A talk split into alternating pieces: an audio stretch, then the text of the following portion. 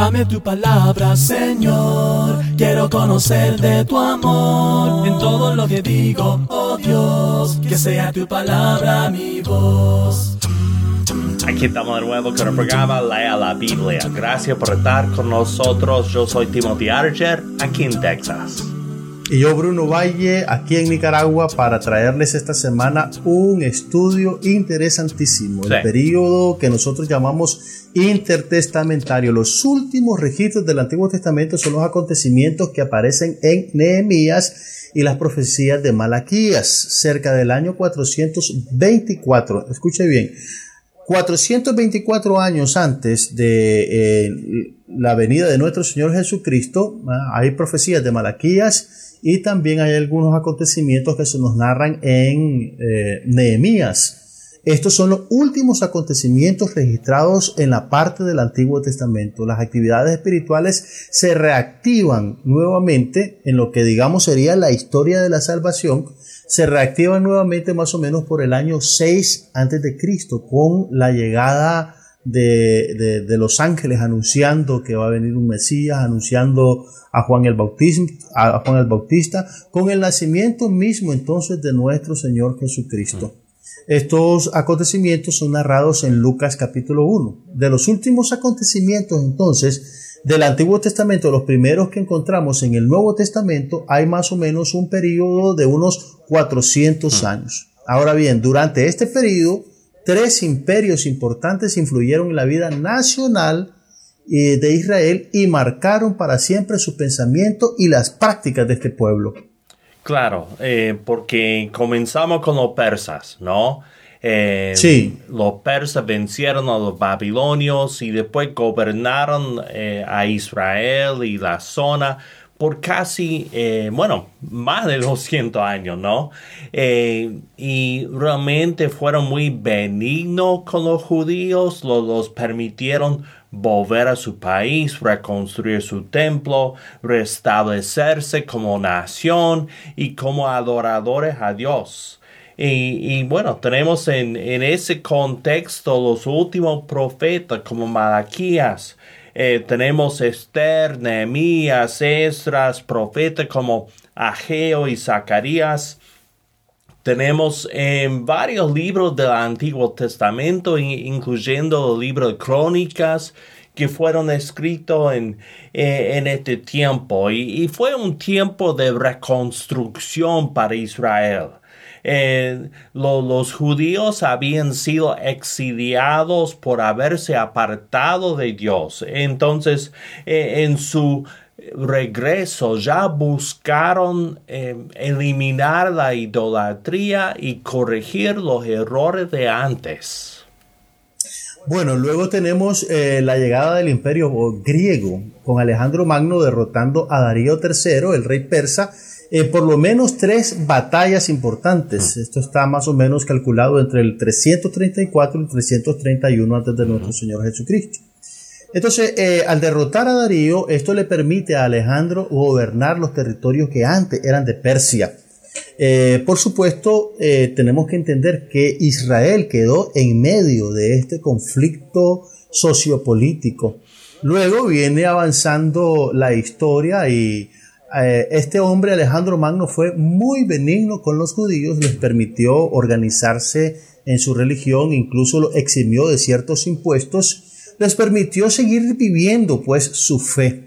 Al morir eh, Alejandro Magno quedan algunos de sus sucesores de, eh, y dos de los más importantes que deberíamos nombrar es Ptolomeo y eh, Seleuco. Estos dos quedan como, como gobernantes de parte del reinado de Alejandro Magno que se divide en cuatro partes. Los Seleucidas quedan en la parte norte de Israel, que sería Siria, y los Ptolomeos quedan en la parte sur, que es la parte de Egipto. Y estos, eh, estos gobernantes hacen que eh, Israel siempre quede en medio. Por lo tanto, por cierto tiempo Israel fue gobernado por los Ptolomeos y luego vino la gobernación de los Seleucidas eh, hacia los israelitas, sobre los judíos, pero esta fue la parte más cruda, más difícil, porque apareció un rey cerca del año 167 a.C. llamado eh, Antíoco Epífanes IV. Este fue un hombre sanguinario que quería acabar totalmente con los israelitas y quería implantar la fe griega porque para él era conveniente económicamente que los judíos se plegaran a sus políticas culturales. Sí, eh, es lo que en la Biblia se menciona como tiempo de la desolación, eh, la, abominación que causa desolación. O sea, realmente el hombre buscó eliminar todo rastro de judaísmo y quiso em, hacer que hasta los mismos sacerdotes se fueran en contra de Dios, pero hubo un sacerdote eh, em, Matías, me parece que es, ¿no? Eh, Matías, que él y su familia comenzaron a resistir a, esta influencia de, los sirios, eh, esta influencia pagana, y su familia llegaron a ser conocidos como macabeos, ¿no? Y estos macabeos, se rebelaron contra los sirios, los expulsaron de su país y gozaron de un tiempo de independencia relativa. Por lo menos no tenían em, em, gobernante directo de, otro país. Entonces ya em, ellos eh, establecieron hasta lo que llamaban un rey y em, hasta el año 69 antes de Cristo ya estaban gozando de, esta cierta libertad, pero eh, en este tiempo iba surgiendo el imperio romano, ¿no? Y los judíos eh, em, trataron de, hacer unos eh, acuerdos políticos con los romanos y eso duró un tiempo. Y eh, los romanos pusieron a un edomita, uno de Idumea, eh, Herodes, como gobernante sobre los judíos. Herodes el Grande lo llamamos por, por sus grandes obras, ¿no? Y él, como para quedarse bien con los judíos, se casó con la nieta del sumo sacerdote, ¿no? Eh, como para mostrar su, afiliación con los judíos, em, se hacía llamar judío, pero en todo momento este Herodes fue títere de Roma. Sí, eh, fue un estratega político, trató de quedar bien con Dios y con el diablo, por decirlo así, y para poder tener una, relación más estrecha con los judíos o, someterlos, se casó con eh, Marianme, que es la hija del sacerdote que mencionas. Ahora bien, producto de este, de este periodo hay, hay cosas muy significativas, cambios importantes. Por ejemplo, uno, desaparece totalmente la idolatría del pueblo de Israel.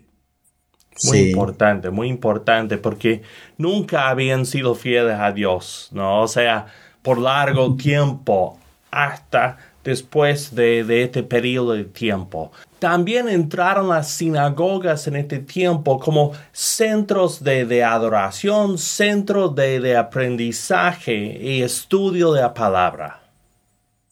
Ahora, el griego se convirtió en la lengua internacional, una especie de lengua franca para la comunicación entre los pueblos. Eh, esto dejó eh, la cultura griega, implantó por lo menos esto universalmente Alejandro Magno. Y una cosa es un poco triste que ya no tenían el gobierno hebreo que habían tenido, sino pasaron a vivir bajo eh, el sistema greco-romano, ¿no? Eh, primeramente bajo los griegos y luego debajo de los romanos. Y, ahí tenemos el contexto del Nuevo Testamento que eh, ya pasa de lo que estamos estudiando, pero todo esto no nos ayuda a comprender mejor el texto de la Biblia cuando entendemos su contexto histórico. Así que le animo a, que siga estudiando este tema y nosotros seguiremos con este programa después de esta pausa.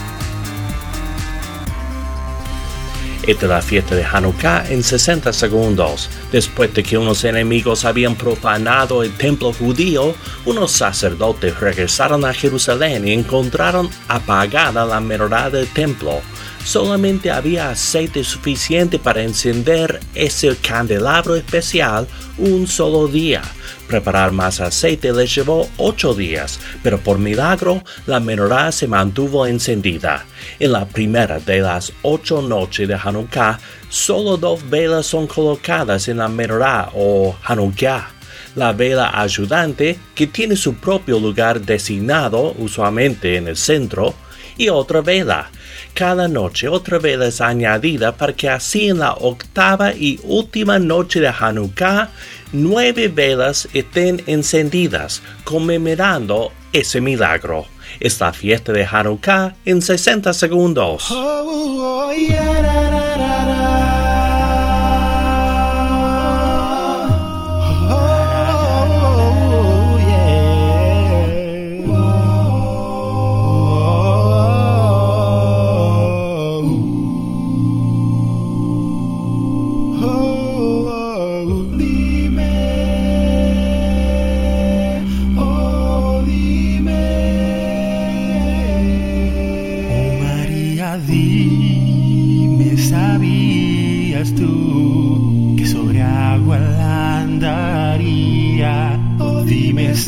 sabes tú que tu hijo a todos salvaría.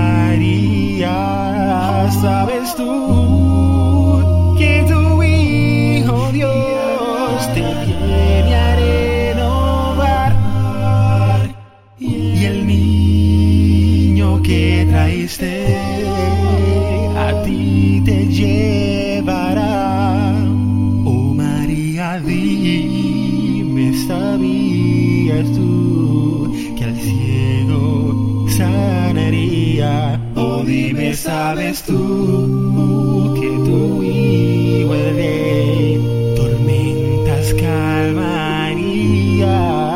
¿Sabes tú que tu hijo Dios con ángeles andó?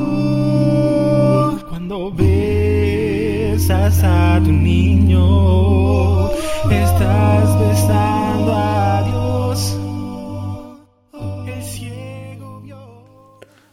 Oh Padre eterno, en el nombre de Jesucristo, pedimos que estés con nosotros, que nos guíes, que nos ilumines, que nos ayudes a vivir por ti. Pedimos, oh Padre, una bendición especial sobre cada oyente de este programa, para que nosotros podamos glorificarte hoy y siempre. Esto pedimos en el nombre de Jesús. Amén. María, sabes tú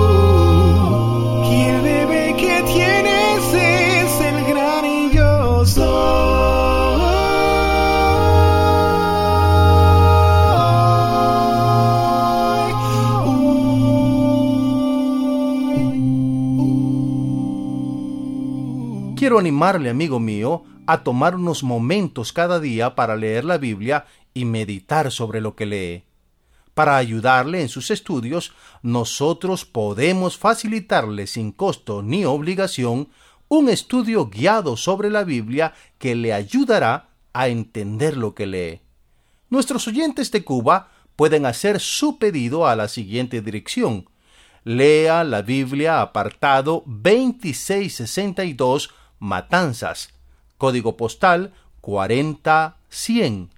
Invitamos a los oyentes de otros países a que nos contacten por WhatsApp en el número 505 7526 8121 o por correo electrónico radio arroba lealabiblia.com. También puede buscarnos en Facebook en Lea la Biblia Radio. Yo soy Bruno Valle. Este ha sido el programa Lea la Biblia. Hasta la próxima.